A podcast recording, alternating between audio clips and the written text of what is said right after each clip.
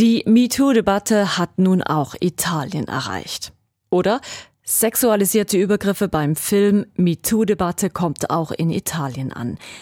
Über diese Schlagzeilen in den Newsportalen sind wir heute gestolpert. Und wir dachten uns bei News Plus, na hoch, jetzt also auch in Italien. Immerhin fünf, sechs Jahre nachdem die Debatte in den USA losgegangen ist. Unsere Interviewpartnerin in Rom sagt aber, das stimmt so nicht ganz. Die Sexismus- und Missbrauchsdebatte in Italien ist gar nicht neu. Es passiert nur einfach kaum was. Also es vergeht keine Woche, in der nicht irgendwelche sexistischen Witze über Frauen von äh, Personen der öffentlichen Wahrnehmung gemacht werden. Und ich denke, das trägt eben dazu bei, dass sich das Frauenbild auch nicht ändert. Und das trägt auch dazu bei, dass Frauen nicht ernst genommen werden, wenn sie eben solche Anschuldigungen erheben. Warum Italien bei dem Thema offenbar nicht vom Fleck kommt und warum teils auch Frauen selbst Missbrauchsfälle schönreden, das erfahrt ihr heute bei uns. News Plus mit einer Vertiefung zu Italiens Sexismusproblem. Ich bin Susanne Stöckel. Hallo.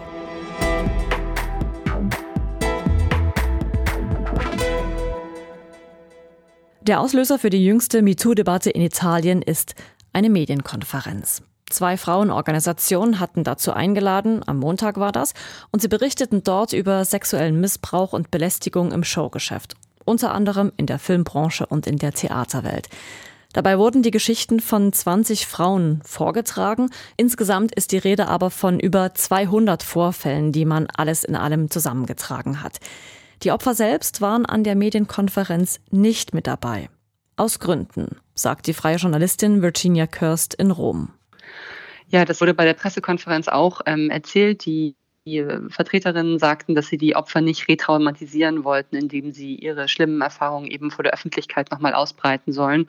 Und so wurden die Geschichten eben anonym äh, verbreitet, aber die Organisationen stehen eben dafür, dass es ähm, Frauen sind, die, die es wirklich gibt und die wirklich im, im Showgeschäft, also sowohl im Theater als auch im Fernsehen und im, im Kino, äh, vor allem als Schauspielerinnen arbeiten.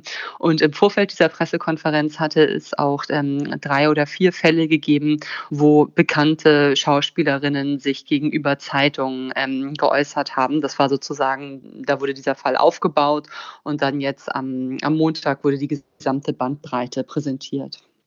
Und wie fallen jetzt die Reaktionen in Italien auf diese Pressekonferenz und auf diese Enthüllungen aus? Ja, man muss sagen, dass die Pressekonferenz quasi am schlechtmöglichsten Tag stattgefunden hat, an dem sie hätte stattfinden können. Denn am Montag äh, ist gleichzeitig auch ein Mafia, ein sehr wichtiger Mafia-Boss festgenommen worden, Messina Denaro. Und äh, gleichzeitig ist am gleichen Tag noch Gina Lollobrigida gestorben. Das heißt, dass die Zeitungen am Folgetag total voll waren mit anderen Themen und bis heute mit diesem Mafia-Fall eben wirklich sehr beschäftigt sind. Das heißt, ähm, es gab kein besonders breites Medienecho. Ähm, die meisten Zeitungen haben darüber berichtet, aber nicht in allen Printzeitungen gab es Artikel dazu. Und es ist auch nicht so wie damals äh, bei der MeToo-Debatte 2017, dass jetzt alle Titelseiten nur noch davon sprechen würden. Also es ist Thema, aber es ist nicht das dominierende Thema in Italien jetzt gerade. Blenden wir doch nochmal zurück aufs Jahr 2017 zu den Anfängen der MeToo-Bewegung. Los ging alles im Oktober 2017. Mehrere US-Schauspielerinnen warfen dem Filmproduzenten Harvey Weinstein vor, sie sexuell belästigt zu haben. Unter ihnen war von Beginn an Elissa Milano, die den Hashtag MeToo bekannt gemacht hat. Es folgten dann weitere Betroffene wie Angelina Jolie oder Gwyneth Paltrow, die sich öffentlich äußerten. Daraufhin schwappte die MeToo-Welle nach Europa und andere Teile der Welt, wo Sexismusfälle bekannt wurden und dann die Aufarbeitung wie auch die Strafverfolgung teils begannen. Und in Italien? Also es ist so, dass es ähm, in Italien, als die MeToo-Debatte damals in den USA losging, das war ja, glaube ich, 2017, ähm, gab es äh, in Italien auch eine MeToo-Debatte. Was man ähm, rückblickend vielleicht manchmal vergisst, ist, dass es eine italienische Schauspielerin gab, die damals auch konkret an der MeToo-Debatte in den USA beteiligt, äh, beteiligt war. Ähm, Asia Argento heißt die, die ist damals wohl auch von Harvey Weinstein belästigt worden. Von dem TV-Produzenten. Genau, von dem TV-Produzenten, an dessen Fall ja diese ganze ähm, MeToo-Geschichte mhm. sich damals wirklich aufgehängt hat.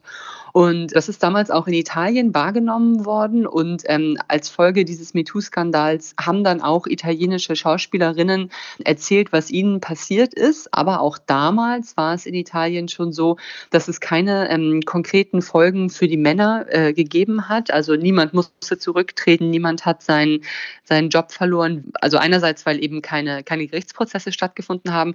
Und das lag daran, dass die Frauen nicht, ähm, teils nicht namentlich die Männer beschuldigt haben, mit denen sie diese schrecklichen Erfahrungen gemacht haben. Was wiederum äh, daran liegt, das sagen die, dass der sexuelle Missbrauch, der Strafbestand ähm, innerhalb von zwölf Monaten nach dem Vorfall der Polizei gemeldet werden muss, sonst verjährt der. Ähm, genau, und jetzt in der aktuellen Debatte ist es auch wieder so, dass die Frauen eben nicht die Namen der Täter nennen und die Organisationen erklären das so, dass sie sagen, dass ähm, die, die Opferfrauen sonst eben zu starke Repressionen fürchten, also die fürchten, ausgeschlossen zu werden aus, aus ihrer Arbeit mhm. äh, und darum trauen sie sich eben nicht, das zu sagen. Und das wäre schon ein springender Punkt, dass effektiv eben auch die Täter genannt werden, damit die Debatte dann effektiv ins Rollen kommt und damit eben nicht einfach nur, sagen wir mal, in Spalte zwei oder drei darüber berichtet wird. Ja, das ist äh, meiner Ansicht nach der wirklich der springende Punkt. Also das ist ein großes Problem an der italienischen MeToo-Debatte, dass eben die, die wahre Kraft, die dahinter steht, ist ja, dass berühmte Frauen berühmte Männer beschuldigen oder beweisen, dass sie ihnen etwas Schlimmes angetan haben. Und solange das eben in der Anonymität steckt, ähm, kann so getan werden, als ob das gar nicht wirklich stattfinden würde. Und erst wenn sozusagen, wenn es Gesichter, Schuldige, Beschuldigte und, und Opfer gibt, erst dann wird es eben so richtig greifbar, auch für die breite Öffentlichkeit. Dann kann niemand mehr sagen, na ja, es stimmt ja wahrscheinlich alles gar nicht so, sondern dann wird es, erst dann wird es richtig echt. Fassen wir also nochmal kurz zusammen. Davon, dass, Zitat, die MeToo-Debatte nun auch Italien erreicht hat oder, wie ich auch gelesen habe, ich zitiere nochmal, ein Skandal um sexuelle Belästigung Italien erschüttert, davon kann laut Virginia Kirst nicht wirklich die Rede sein.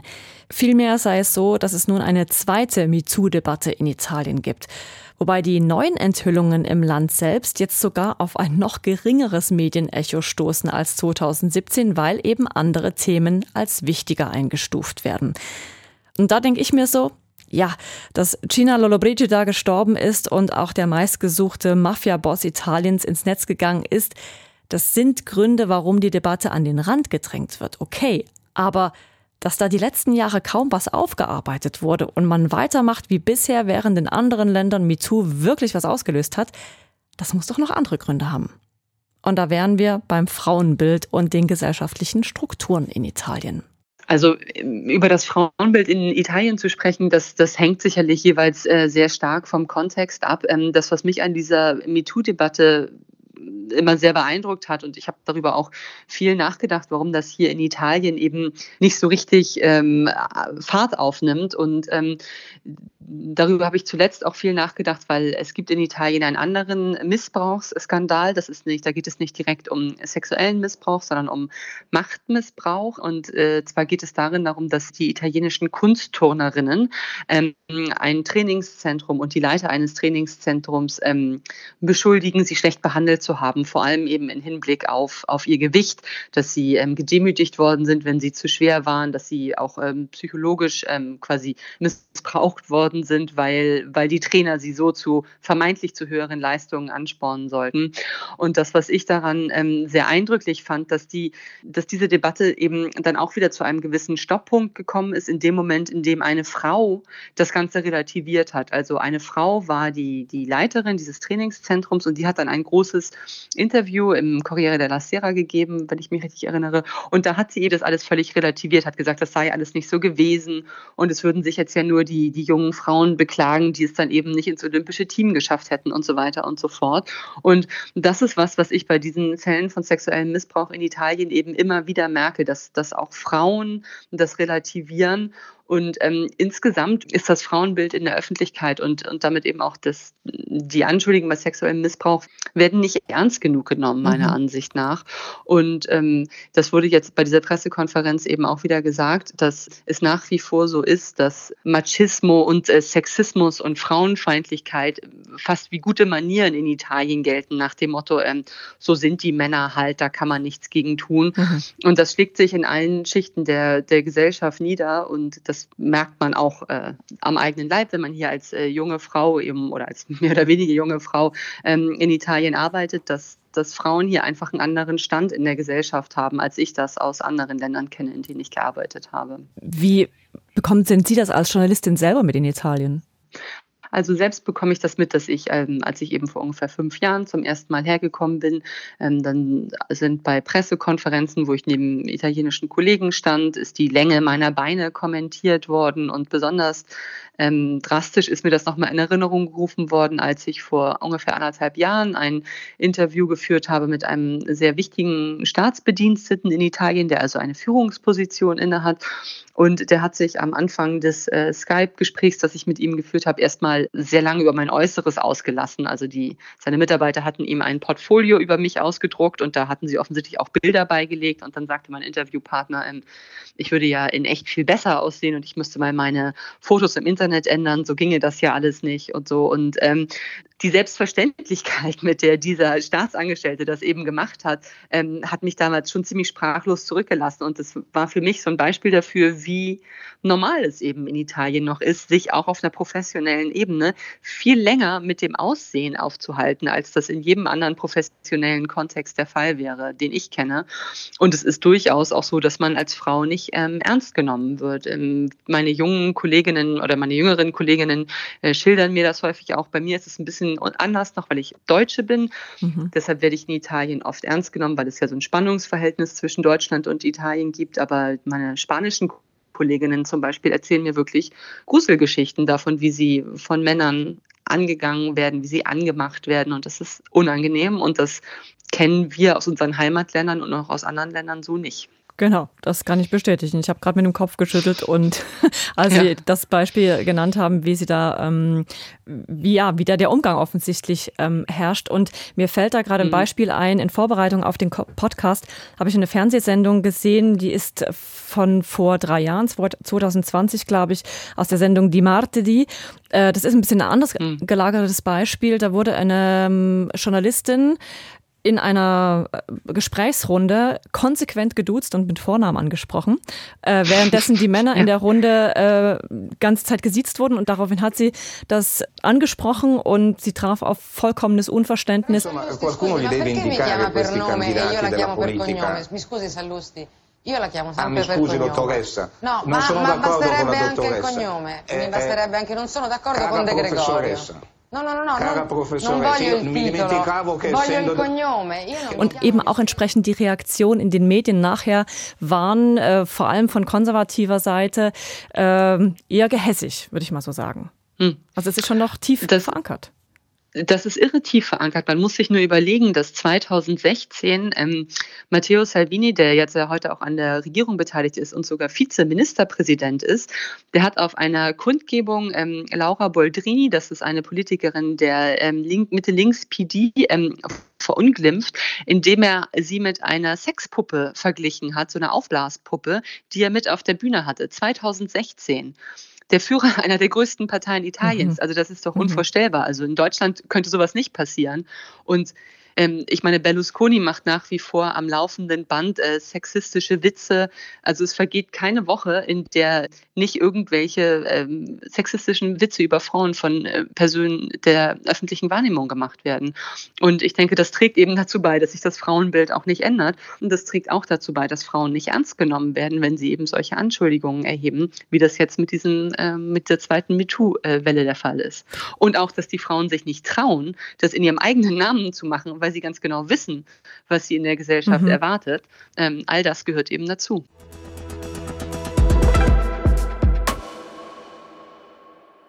Aber woher kommt denn das, dass man in Italien mit Frauen so umgeht? Die Journalistin Virginia Kirst meint, Ich glaube, man kann viele Gründe suchen. Ich, ich bin keine Kulturhistorikerin. Ich kann, ich kann darauf keine abschließende Antwort geben. Aber ähm, ich glaube, dass es eben vor allem daran liegt, dass es ähm, wirklich ein großer Teil der Kultur ist, wo die Frau vielleicht eben, ich habe auch mal äh, ein, ein Buch zu dem Thema gelesen, wo es eben, das hatte den Titel Heilige oder Hure. Das ist natürlich überspitzt dargestellt, aber das ist so ein bisschen das Frauenbild. Ne? Also entweder die Frau ist die Mutter, die, äh, also die eigene Mutter oder die Mutter der Kinder, also eine Heilige. Ne? Maria, ähm, unbefleckte Empfängnis, ne, da sind wir ja auch ähm, in der katholischen Religion sehr schnell, die in Italien ja nach wie vor sehr wichtig ist. Oder sie ist eben das genaue Gegenteil. Also sie ist eine Hure, äh, die nur für Sex da ist und unrein ist. Also dieser, dieser, dieser Spalt ist nach wie vor sehr breit. Ich glaube nicht, also dass es im Alltag aller Frauen jeden Tag eine Rolle spielt, aber ich glaube, an so, an so Knackpunkten tritt es eben immer wieder hervor. Und ich glaube vor allem auch, dass es nur in den jüngeren Gesellschaften, also in den jüngeren Altersschichten Italiens langsam Umdenken stattfindet. Ich glaube, dass Italien da einfach ähm, anderen Ländern noch eine Zeit hinterher ist. Und wie zum Beispiel meine spanischen Kolleginnen mir ja auch immer erzählen, ähm, auch Spanien zum Beispiel da deutlich hinterher ist, obwohl Spanien ja auch ein sehr katholisches Land ist. Aber Sie nehmen eine Veränderung wahr. Ähm, ja, die, die nehme ich wahr. Also ich glaube, dass so die Generation und unter 30 oder Mitte 30, ähm, dass es da durchaus Italiener gibt, die jetzt das alles auch anders sehen. Es wird mehr und mehr zum Thema, aber bis es sozusagen in allen Häusern angekommen ist, dass es so nicht weitergehen kann, wird, glaube ich, noch viel Zeit vergehen. Das war's von News Plus heute zu Italien und seinem Sexismusproblem. Ach ja, und übrigens, meistens ist ja so, dass wir bei News Plus am Morgen überlegen, was euch so interessieren könnte, aber auch ihr könnt die Themen mitbestimmen, indem ihr uns schreibt an newsplus.srf.ch oder gerne auch eine Sprachnachricht schicken an 076 320 10 37. Danke schon mal an dieser Stelle für all eure Messages. Produzentin Corinna Heinzmann und ich, Susanne Stöckel, sagen Tschüss für heute.